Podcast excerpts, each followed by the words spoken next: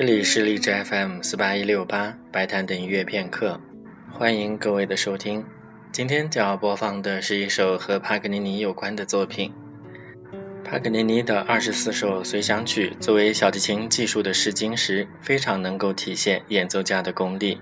其中第二十四首不只是小提琴家感兴趣，李斯特改编过一个钢琴版，布拉姆斯、弗里德曼都根据这个主题写过变奏曲。到了现代，还有卢托拉夫斯基以此为素材写过曲子。那么，我们先来听一听这首随想曲是一个什么样子的。不过，今天播放的并不是原版，而是由利奥波德·奥尔加上了钢琴伴奏的版本。